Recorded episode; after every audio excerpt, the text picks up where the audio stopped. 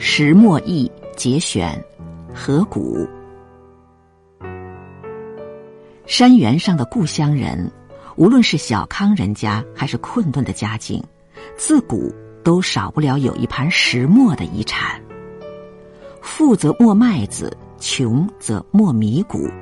吃粗咽细，人总是要吃五谷茶饭的。没有这份家当的，除光棍汉外，就只有那些从大家族分裂出来不久的年轻小家户了。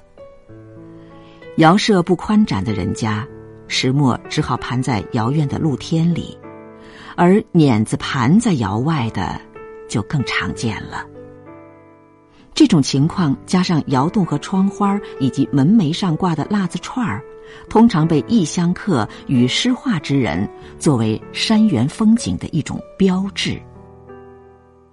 我记得家里有一盘很好的石磨的，安置在村头窑里。因崖势低矮，窑口只露出缺月形的上部的弧形，进了窑却也不小，属于地窑一类。尽管面朝东南，却很少照进阳光，潮湿而暗淡，显出几分丑陋。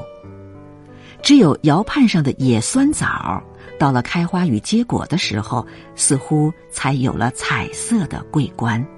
米黄的花儿，嫩绿的叶，嫣红的果儿，散发出清芳和酸甜的气息，惹来蜜蜂和儿童的笑声。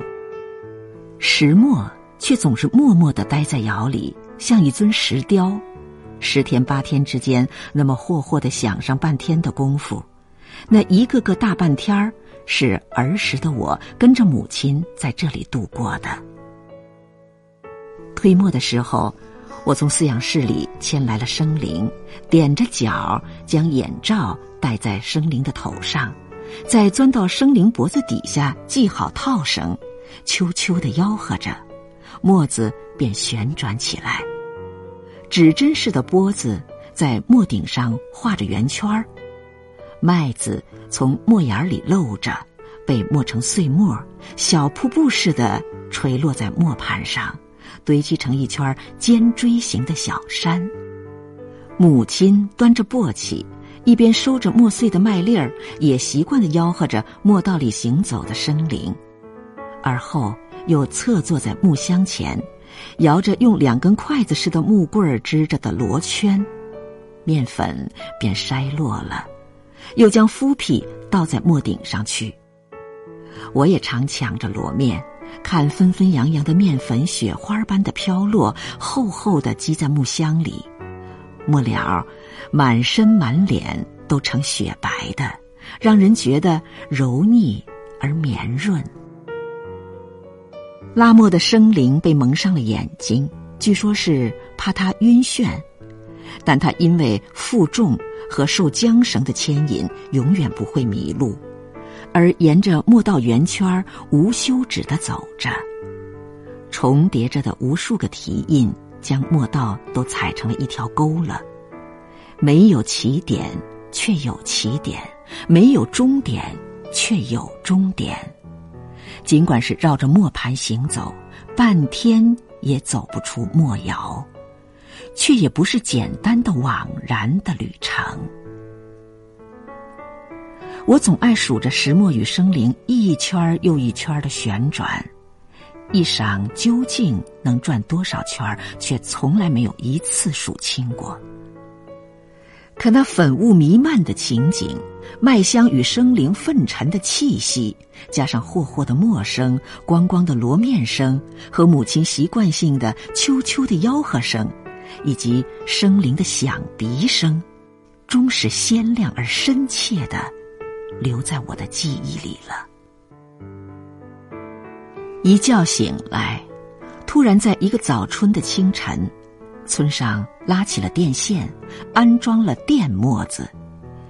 一个残留在穷乡僻壤的石器时代，在日月地球的旋转中结束了。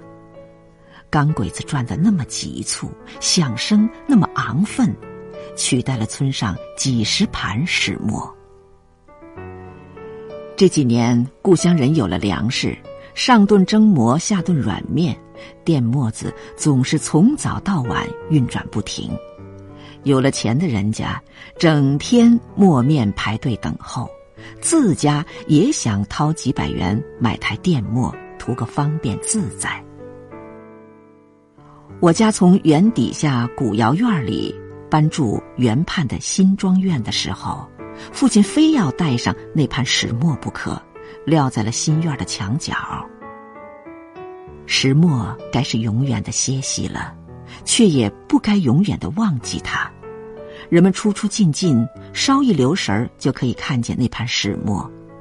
它像是那个时代的雕塑，或者是纪念碑，似乎在默默的，然而是沉重的咀嚼着那些过去的日子，旁观着当今山原上的田园光景，守护着它的主人经过磨难而盼来的顺心的生活。